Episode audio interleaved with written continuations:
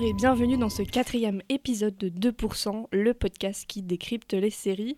Alors comme toutes les semaines, nous sommes trois autour de la table. Rémi, tiens, tu regardes quoi en ce moment? Euh, en ce moment, je regarde la saison 4 de Rick et Morty, qui est diffusée euh, en ce moment sur Adult Swim. Et c'est toujours aussi drôle, toujours aussi absurde, ça n'a toujours euh, aucun sens. Mais toujours aussi, ça fait toujours aussi plaisir de regarder. Et toi, Mélina Je regarde The Mandalorian euh, illégalement, euh, comme tout le monde. D'ailleurs, arrêtez de spoiler, s'il vous plaît. Et justement, on va en parler à, à la fin de ce podcast. Mais avant, on va faire un petit point actu sur une série euh, commandée par Amazon Prime. Donc, je sais pas si vous en avez entendu parler. C'est Le Seigneur des Anneaux. Alors, déjà, suspense. hein. Il faut savoir que 5 saisons ont été prévues pour le développement de la série, qu'Amazon a déjà commandé la deuxième saison avant même le début du tournage. Au niveau de l'intrigue, le compte Twitter euh, The Lord of the Ring on Prime, super accent, a teasé au mois de mars euh, la série en dévoilant des, bouts de, de la carte de la Terre du Milieu et Amazon Prime a confirmé que la série se situerait pendant le second âge, soit 3000 ans avant les événements de la trilogie de Peter Jackson euh, qu'on connaît si bien.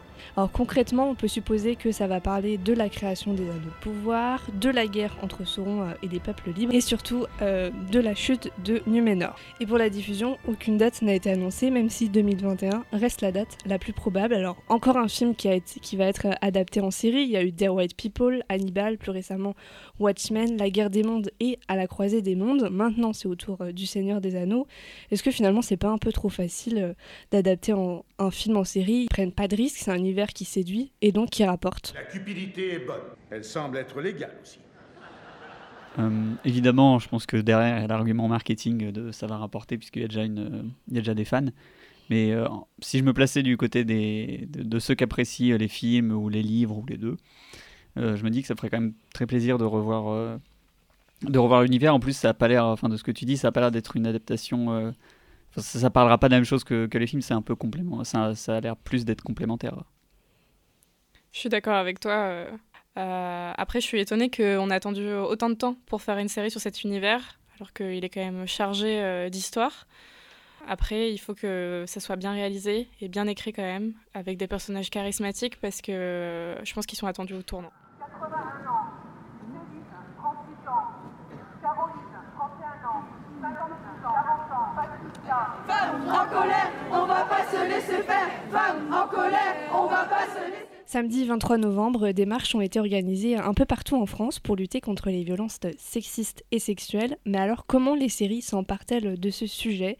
Alors, il y a plein de manières de traiter ces violences. Est-ce qu'on montre l'acte, comme dans Game of Thrones, où c'est très cru pour choquer et euh, les agressions sont érotisées Est-ce qu'on se focalise sur la procédure judiciaire, comme dans Apple Tree Yard, plus connu sous le nom de Sous influence, qui, à travers une affaire de viol, critique le système judiciaire britannique. Ou alors est-ce qu'on se concentre sur euh, les violences quotidiennes, comme dans euh, Big Little Lies, où euh, Nicole Kidman joue une femme victime de violences conjugales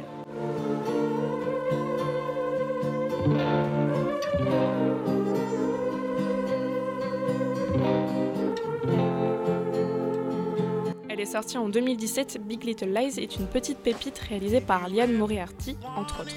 Pour faire court, c'est une mini-série qui nous conte l'histoire d'une femme, principalement Nicole Kidman, qui subit des violences conjugales. Entourée de d'autres mères de famille aux vies compliquées, elles aussi, elles vont affronter ensemble l'horreur du foyer de Nicole. Évidemment, cette série n'est pas passée inaperçue d'abord par son casting. On a du Reese Witherspoon, Shailene Woodley, Zoe Kravitz et Nicole Kidman, comme j'ai dit, et dans la saison 2, la plus grande Mary Streep qui joue l'affreuse belle-mère du mari violent. She should just get a proper housekeeper. You're very short. Excuse me? I don't mean it in a negative way. Oh. Maybe I do. I find little people to be untrustworthy. Promis, je ne vous spoilerai rien cette fois-ci car Big Little Lies se doit d'être dégusté dans tout son ensemble. Si le scénario est avant-gardiste, la forme n'est quand même pas nouvelle. Les airs de Desperate Housewives peuvent en rebuter plus d'un, mais détrompez-vous, Big Little Lies parle d'un sujet fort, important, tout en nous amenant sur les flots des côtes américaines. Bizarrement, cette série est très chill dans sa réalisation. Des couleurs pastel, une bande son très pop, blues, et le contraste est saisissant. Des mères de famille soignées avec leur univers quand même particulier. On passe d'une businesswoman à une maman plus babacool. Mais les trois femmes principales, dont deux touchées par la violence ou le viol, sont Nicole Kidman, Shailene Woodley et Reese Witherspoon. Et on se confronte à la violence vive des images. Big Little Lies met en avant Le déni d'une femme, le désespoir et la tristesse profonde de Nicole Kidman, qui subit les violences tous les jours dans son intimité. Et pour une fois, la vengeance est plus que jouissive. Mais le problème de cette série serait cette saison 2. Encore une fois, on veut en faire trop, aller trop loin. Même si je suis cliente moi-même des suites, la saison 1 se suffisait à elle-même, et si la saison 3 se présage, alors il faut vraiment s'arrêter là.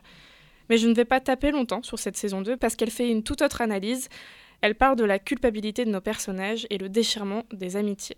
En bref, Big Little Lies est à regarder, je dirais presque qu'elle est d'utilité publique, comme toutes celles que l'on cite dans ce podcast, parce qu'elle parle d'un sujet qui concerne beaucoup trop de femmes, cette violence cachée, et pour ces actrices sublimes, oui, et cette BO. Oui, on ne parle que des séries qu'on aime dans ce podcast, et vous, vous avez aimé? Euh, moi, j'ai beaucoup aimé parce que c'est une série qui sait prendre son temps. Elle euh, montre très bien euh, le, quotidien de, de, ces femmes et la domination masculine envers la domination masculine envers ces femmes. Après, ce que je regrette, c'est qu'elles viennent tous un peu euh, d'un même milieu assez bourgeois et riche. Et euh, ça serait bien qu'ils montrent euh, plus de diversité entre les femmes. Le seul truc que je connais, c'est la musique du générique. Mm. J'ai jamais vu la série, mais, mais ça m'intéresse bien déjà parce qu'il y a un gros casting, mm. des actrices très très connues et réputées. Et, et puis après, bah, le, sujet aussi qu'on ne voit pas tant que ça dans, dans les séries. Donc c'est deux, deux choses combinées, plus le fait que ce soit même HBO, que aussi une série, une euh, chaîne à la réputation euh, d'excellence. Ça me donne envie de, la regarder. Et à, cela, à ça, on peut rajouter le fait que ce soit une mini-série. Donc, euh. Et s'il n'y avait pas eu ce gros casting, ça te donnerait quand même envie de regarder la série? Bah déjà le fait que oui ce soit un thème euh, pas très présenté des séries c'est pas quelque chose qu'on a l'habitude de voir donc ça m'aurait intéressé de, de, voir comment une série traitait de, traitait de ce sujet. Plus le fait que ce soit HBO euh, donc oui, je pense que même avec des actrices moins connues comme Unbelievable dont tu vas parler Emma ça m'aurait quand même donné envie de la voir oui, Unbelievable a un casting beaucoup, moins, beaucoup moins réputé, mm. mais euh, cette série mérite euh, d'être regardée, tout simplement parce qu'elle ne se concentre pas sur un tueur en série qui viole des femmes, euh, qui est vu comme un acte complètement banalisé, érotisé, romantisé. Ici, on se focalise sur la victime, Marie Adler, une étudiante dans un programme d'aide aux jeunes défavorisés. Donc alors qu'elle dormait euh, chez elle pendant la nuit, il y a un homme masque noir et sac à dos euh, l'attache, euh, la prend en photo et la viole. donc elle se rend au commissariat pour parler et ses proches et la police ne la prennent pas au sérieux. L'agresseur avait de quoi la bâillonner, mais rien pour l'attacher. Des lacets auraient suffi à l'immobiliser. Marie a tout inventé. Je suis à peu près sûre qu'un homme m'a violée. À peu près sûre ou complètement sûre? Il me posait les mêmes questions. Elle tient pas la route votre histoire. Je voulais partir, rentrer chez moi. Il n'y a aucune victime ici. C'était du vent. Elle a tout inventé. Et donc, euh, sous la pression, l'étudiante euh, va décider de nier son témoignage. Ses amis, ses proches euh, la fuient et elle va faire, et elle va faire l'objet de poursuites judiciaires pour fausses déclarations. Et trois ans plus tard, deux inspectrices enquêtent sur un viol qui a eu lieu dans l'appartement d'une étudiante avec le même procédé que euh, le viol de Marie Adler, sauf que les inspectrices ne le savent pas encore. Et donc elles vont se demander, les inspectrices, si euh, le violeur n'a pas frappé dans d'autres euh, départements et elles vont donc décider d'étendre leur recherche dans plusieurs états pour tenter de le coincer. Il faut savoir que la série est inspirée d'une histoire vraie. Elle a été relatée par deux journalistes américains dans leur article An Unbelievable Story of Rape. Euh, ce qui est intéressant dans, cette série, c'est qu'elle aborde avec justesse la prise en charge des victimes euh, lors d'un viol. Par exemple, en 24 heures, euh, la jeune femme racontera son agression cinq fois au commissariat, à l'hôpital, oralement puis par écrit. Le policier qui recueille sa plainte pour viol va mettre en doute euh, sa parole sans jamais euh, l'écouter. Il va lui dire euh, Qu'est-ce que tu dis? T'es sûr de ce que tu dis? Tes mots vont avoir des conséquences si tu dénonces un homme innocent.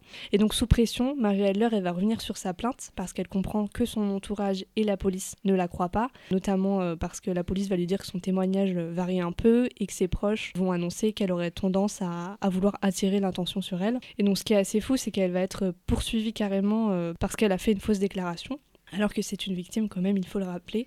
Ça fait du bien de voir ce genre de série euh, à l'écran, même si c'est assez douloureux psychologiquement à voir. Euh, après, je me demande, avec notamment le mouvement MeToo de ces dernières années, est-ce que cette série aurait tout de même existé? Ou alors on peut dire que c'est vraiment un héritage de, ce mouvement? Bah, De mon point de vue, comme les séries s'influencent euh, entre elles, je sais pas, je pense on, dit tout le temps, il y a un avant, après Lost par exemple. Je pense que la société influence aussi aussi les, séries, puisque de toute manière, tous les scénaristes, les réalisateurs, les réalisatrices, les acteurs, les actrices tout le monde vit dans, cette société. Donc je pense que c'est lié, c'est la création d'Unbelievable est liée au mouvement MeToo. et c'est un, peu, un peu la suite logique, entre guillemets. Euh, complètement d'accord avec toi, Rémi. Comme tu dis, euh, c'est vraiment un reflet de la société, euh, les œuvres de fiction généralement. Et là, ça tombe à point nommé, sachant que on sait, on le voit partout dans les médias et sur les réseaux sociaux, que les femmes ne sont pas entendues par la police, ou du moins que c'est compliqué de porter plainte. donc je pense que ça met en lumière une problématique qu'on ne pense pas souvent. mais par contre, ce que je regrette dans cette série, c'est le côté, c'est un homme lambda qui est venu la violer. Bon, après, c'est une histoire vraie, évidemment, mais on a pris euh, l'histoire euh, la plus impressionnante, on va dire, alors que c'est euh, c'est malheureusement souvent pas des gens lambda hein, qui, qui, violent les, les, femmes. C'est souvent des, des proches, des gens de la famille ou même des voisins. Donc, donc voilà, je trouve que ça banalise un peu le côté oui, bon, bah, ça va pas m'arriver à moi mmh. parce que c'est un homme complètement taré dans la rue. Donc voilà, ça, attention, euh, ne pas prendre au pied à la lettre, je pense, euh, tout ce qui est euh, dit dans Unbelievable au niveau juste de, de l'agresseur. Et pour le reste, c'est une claque.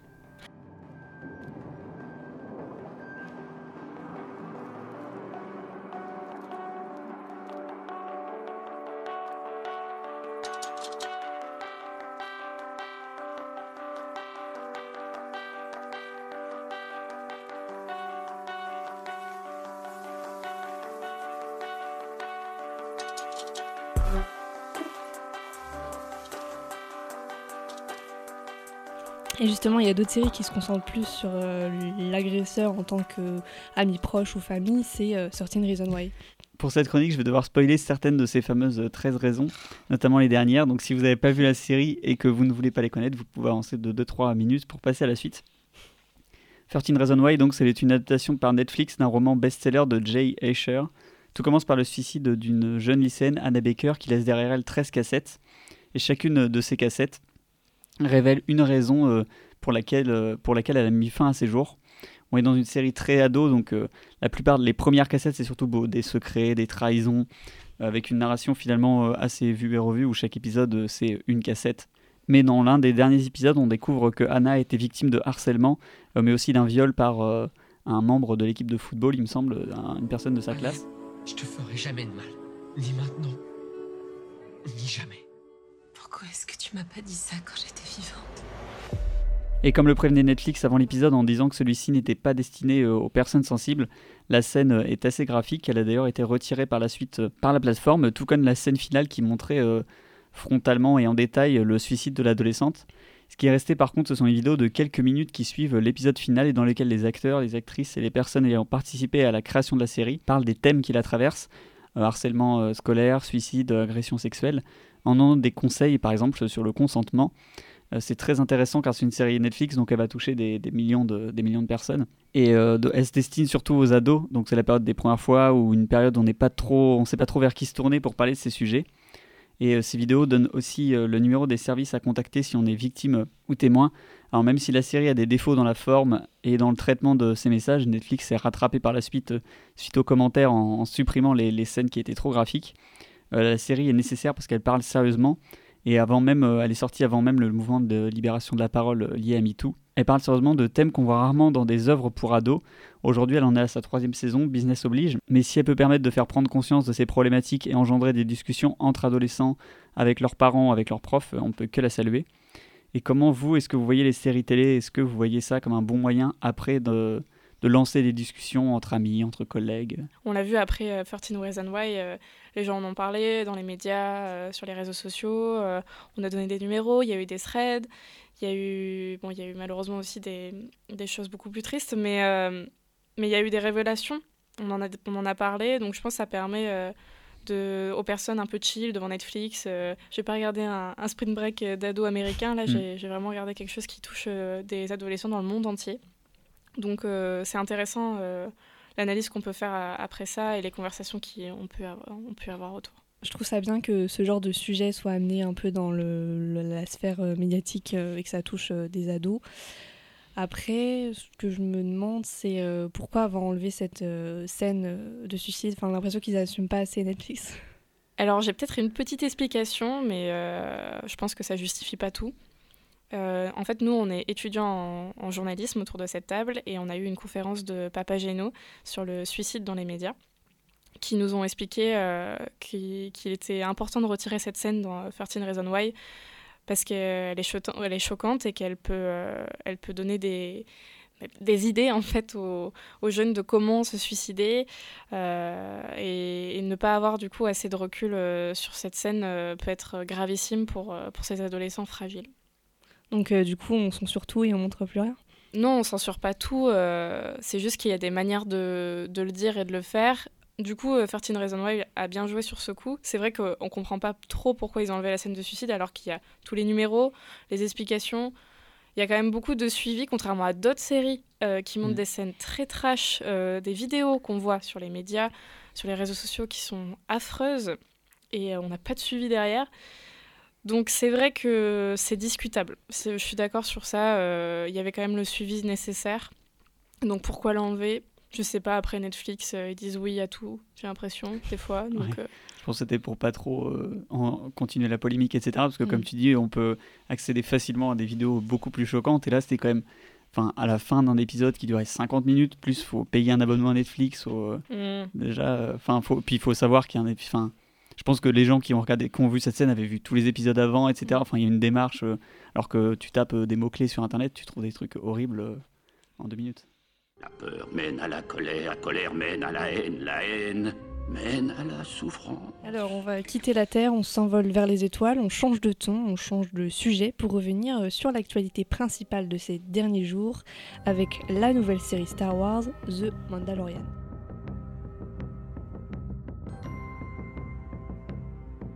Ça y est, c'est l'instant humeur, c'est l'instant billet, c'est l'instant où on donne son petit avis.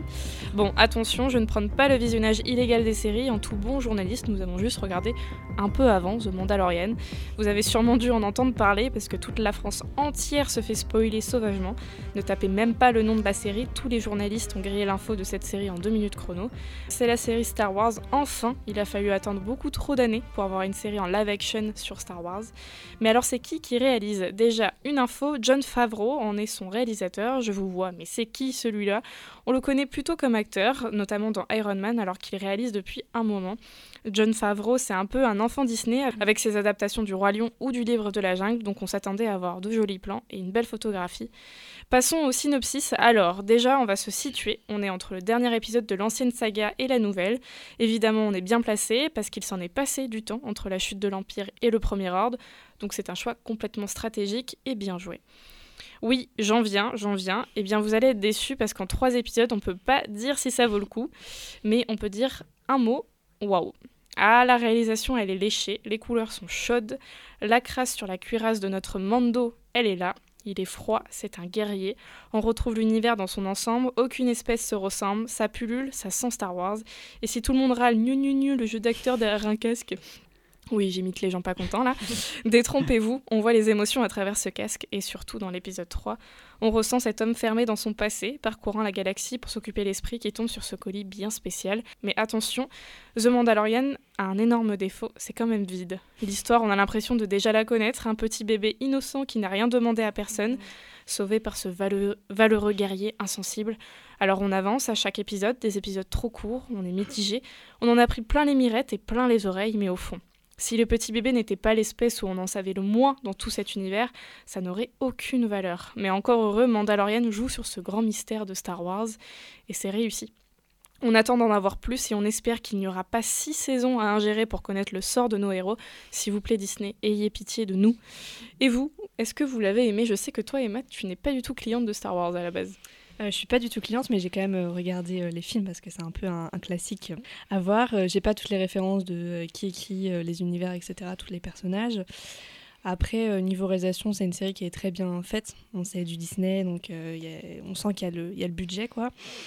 au niveau de la réalisation, c'est surtout au niveau du découpage des épisodes que j'ai un peu de mal. Enfin, on a l'impression de voir un film euh, euh, et pas une série. Donc c'est un peu dommage de la part euh, des producteurs et euh, des scénaristes de ne pas avoir pris ça en compte.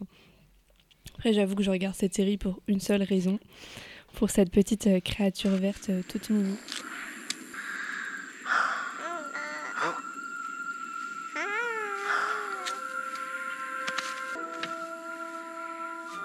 pour moi le meilleur personnage de série. De tous les temps. De tous les temps, ouais, c'est ça.